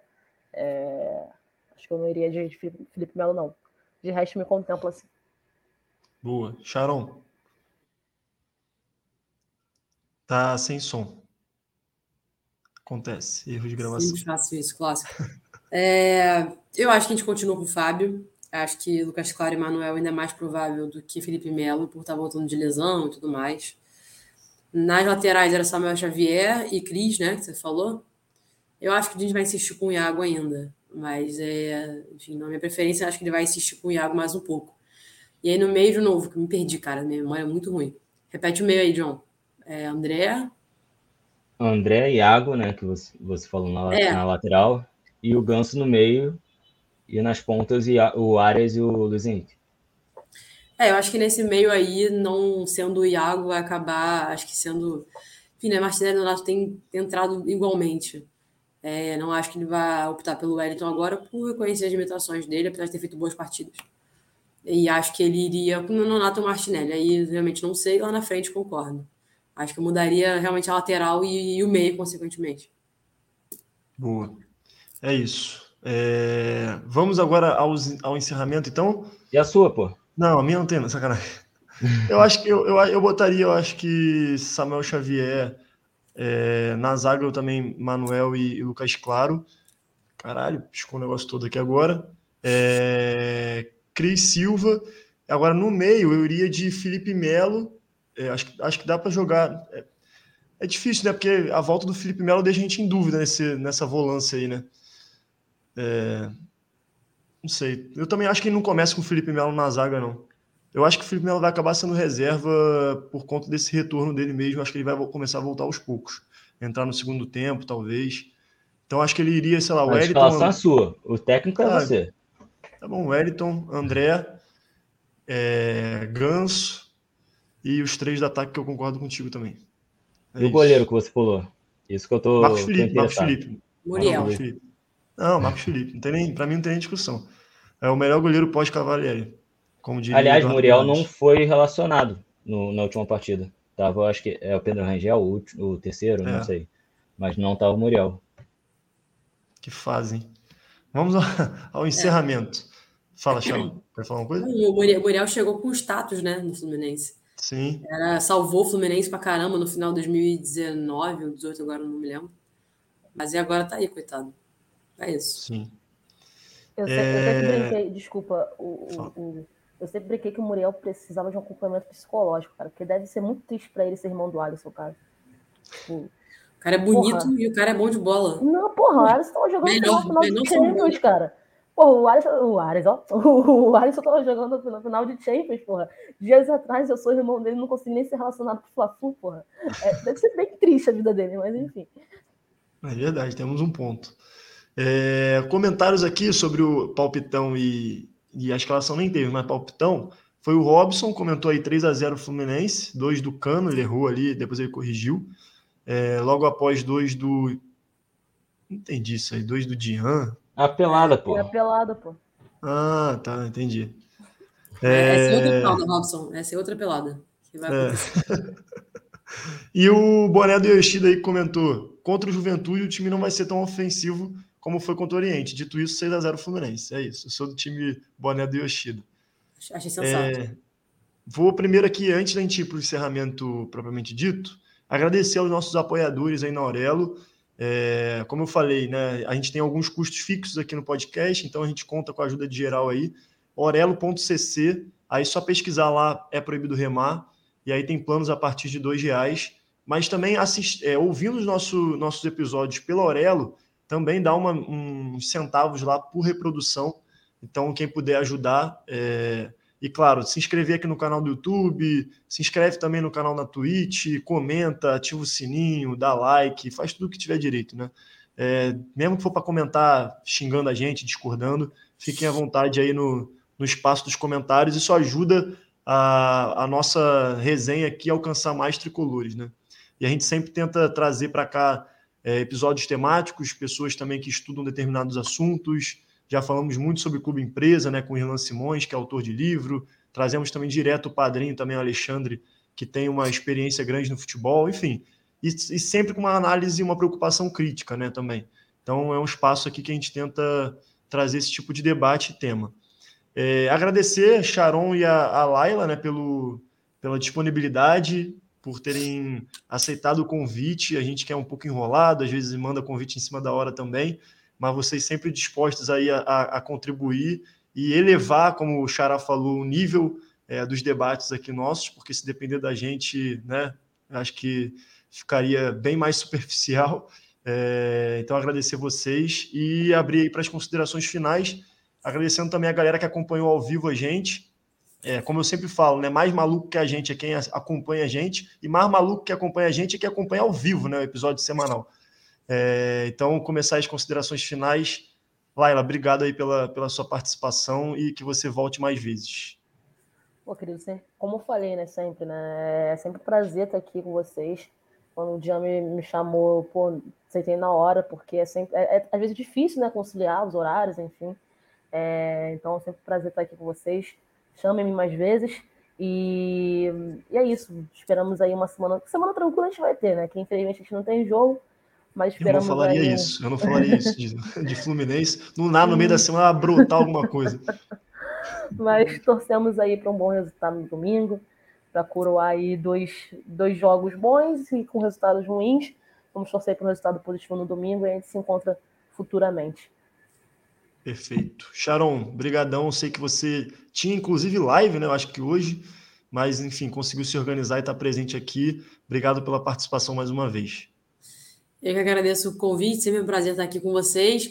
Hoje tinha, né, live com a Bruna, mas é como a semana tá tranquila, né, Fluminense, combinou de deixar para para mais, mais para frente, né, porque eu não vi o jogo, né? Então, para não fazer análise do jogo sem ver o jogo. Mas, enfim, sempre um prazer estar aqui. O papo é bom, a resenha, a resenha é boa, os convidados sempre são. Sempre, sempre é, é, me deixam muito em casa. Então, sempre bom estar aqui com vocês. Na arquibancada também a gente se encontra sempre. É isso. E Jonathan Machado, suas considerações finais. Primeiro agradecer as convidadas que já são, já são da casa e com certeza participarão mais vezes. É, parabenizar nossos apoiadores pela péssima gestão financeira, como, como vocês falam. É, parabenizar quem ficou assistindo a gente até essa hora. É, divulguem para os amiguinhos, deem like, façam essas coisas todas que o, o Hugo já falou. E, por fim, seja sócio, vá aos jogos, fora Bolsonaro. Um abraço. É isso. E o Gotati, fico por aqui também. Mais uma vez, parabéns a quem ficou até essa hora com a gente. Saudações tricolores e vence Fluminense. Até a próxima.